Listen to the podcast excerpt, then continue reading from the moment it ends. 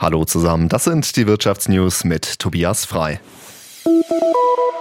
Nach dem IT-Ausfall bei der Lufthansa hat sich der Betrieb am Frankfurter Flughafen heute Morgen normalisiert. Das sagte eine Sprecherin der Fluggesellschaft. Ausfälle oder Verspätungen von Flügen seien aktuell nicht bekannt. Aus Frankfurt berichtet Roman Warschauer.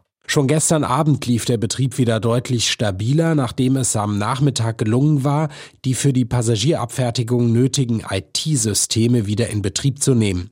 Bei Arbeiten an einer Bahnstrecke im Norden Frankfurts war versehentlich eine Glasfaserleitung beschädigt worden.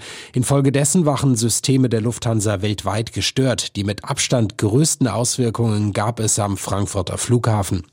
Nun bereiten sich Flughäfen und Fluggesellschaften auf den angekündigten Warnstreik morgen vor. Genau, für morgen hat ja die Gewerkschaft Verdi einen Warnstreik an sieben deutschen Flughäfen angekündigt und dieser Arbeitskampf der Beschäftigten, der wird ziemlich heftig ausfallen.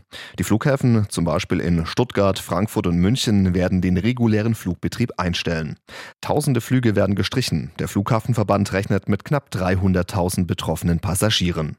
Die Gewerkschaft möchte mit dem Warnstreik den Druck in den laufenden Tarifverhandlungen für den öffentlichen Dienst erhöhen. Die Arbeitnehmerseite fordert ja 10, 2,5 Prozent mehr Geld für die Beschäftigten von Bund und Kommunen. Der Wirtschaft in der Europäischen Union geht es trotz des Krieges in der Ukraine aktuell nicht so schlecht, wie man das noch im vergangenen Jahr befürchtet hatte. Trotzdem bleibt die Situation schwierig, vor allem wegen der hohen Inflation. Die aktuelle wirtschaftliche Lage war auch Thema im Europäischen Parlament und da hat sich auch die Chefin der Europäischen Zentralbank, Christine Lagarde, geäußert.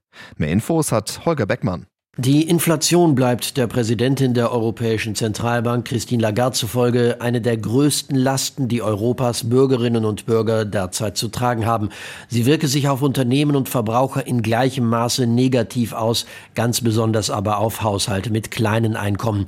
Die Inflationsbekämpfung bleibe deshalb das zentrale Ziel der Geldpolitik, sagte Lagarde vor dem EU-Parlament in Straßburg. Die Zentralbank sei schließlich auch vertraglich dazu verpflichtet, die Geldwertstabilität sicher sicherzustellen. Ob die Inflation in der EU und in den Euro-Ländern den Höhepunkt mittlerweile tatsächlich hinter sich gelassen hat, viele Wirtschaftsforschungsinstitute gehen davon aus.